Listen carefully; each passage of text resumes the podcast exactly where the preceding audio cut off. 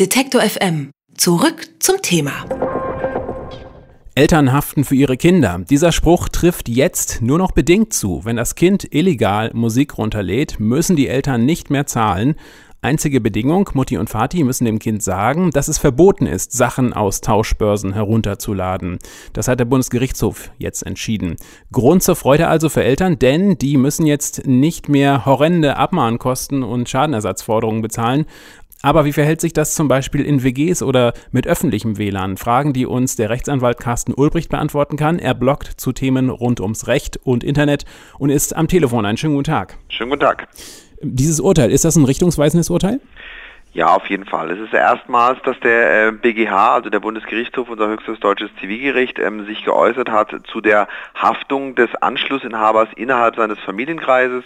Wir hatten da in Deutschland unterschiedliche Entscheidungen, die da zu der Frage schon Stellung genommen hatten. Also zwar genau bei den Abmahnungen, die Sie gerade erwähnt hatten, geht es ja oft darum, dass im Prinzip die Musikindustrie urheberrechtliche Verstöße geltend macht und da wird in der Regel der Anschlussinhaber identifiziert. Das ist oft der Papa oder die Mutter eben des jeweiligen Kindes, obwohl die Kinder möglicherweise die Musik heruntergeladen haben und da gab es einige Entscheidungen, die gesagt haben, naja, als Elternteil, als Anschlussinhaber muss ich A belehren, ich muss B aber auch überwachen und entsprechende technische Dinge einrichten, um File-Sharing zu verhindern und der BGH hat das jetzt im Prinzip anders gesehen. Er hat gesagt, nein, es reicht, wenn ich keinen konkreten Verdacht habe, keinen konkreten Anlass, reicht es, wenn ich meine Kinder belehre, ihnen sage, dass das böse ist, dieses File-Sharing. Zu weitergehenden technischen Maßnahmen bin ich nicht ähm, verpflichtet. Wenn die Eltern nicht mehr für ihre Kinder haften müssen, wer dann? Muss das Kind am Ende selber zahlen oder wie ist das? Genau, so kann es sein. Also tatsächlich ist es so. Im Prinzip ähm, die äh, File-Sharing-Abmahnungen richten sich primär gegen den Anschlussinhaber, weil man ja sonst keinen anderen hat.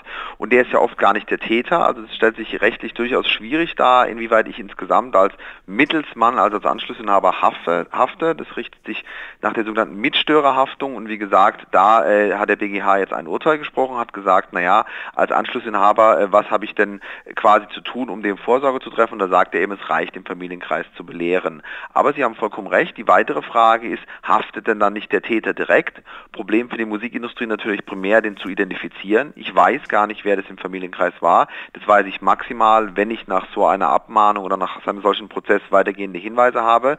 Dann ist es aber durchaus denkbar, dass auch die Kinder in Anspruch genommen werden direkt.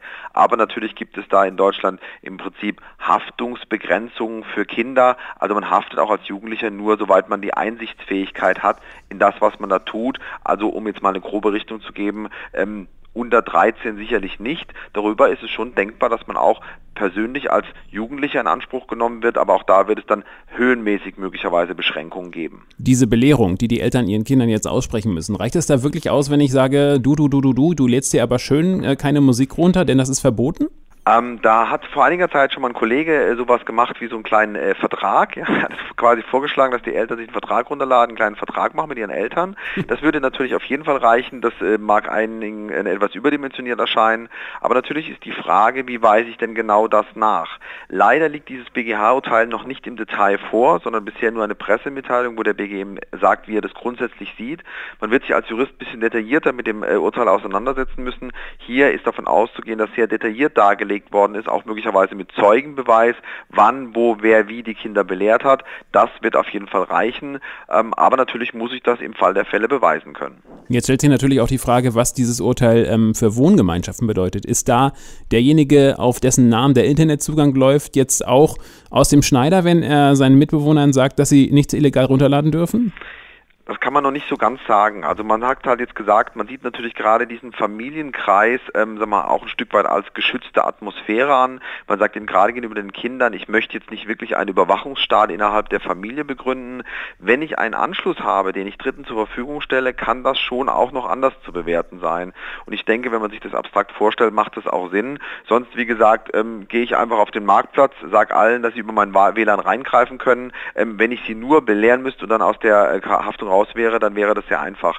Also ja, im Familienkreis ist das eine klare Ansage vom BGH.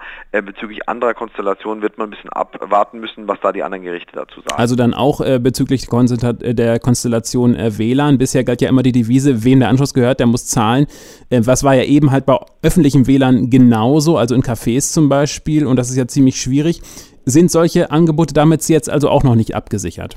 Nein, noch nicht ganz, aber da gibt es ähm, gerade auf politischer Ebene im Moment einige Gesetzgebungsvorhaben, wo man sagt, solche WLANs ähm, möchte ich im Prinzip auch legitimieren können, ohne dass ich Angst haben muss, dafür zu haften. Trotzdem kriegt man es im Moment ganz gut dargestellt. Äh, also natürlich muss man belehren, äh, man sollte sich dann als WLAN-Kaffeebetreiber eben auch ein Stück weit technische Sicherheitsvorkehrungen überlegen, wie man im Prinzip dieses File-Sharing verhindern kann. Da gibt es durchaus Möglichkeiten. Und als letzten Hinweis vielleicht vom, vom Rechtsanwalt ist, dass man im Prinzip schon die Menschen über eine, eine Anmeldepflicht im Prinzip ähm, zumindest die Daten hat, dass wenn was passiert, man hat natürlich, selbst wenn man in Anspruch genommen wird und die Daten hat, natürlich eine Rückgriffsmöglichkeit gegenüber demjenigen, der dann möglicherweise File-Sharing über den Anschluss betrieben hat. Das sagt der Rechtsanwalt und Blogger Carsten Ulbricht über ein Urteil des Bundesgerichtshofs, das besagt, dass Eltern nicht mehr unbedingt für ihre Kinder haften müssen, wenn die sich illegal Musik im Internet runterladen. Vielen Dank für das Gespräch. Vielen Dank. Alle Beiträge, Reportagen und Interviews können Sie jederzeit nachhören im Netz auf detektor.fm.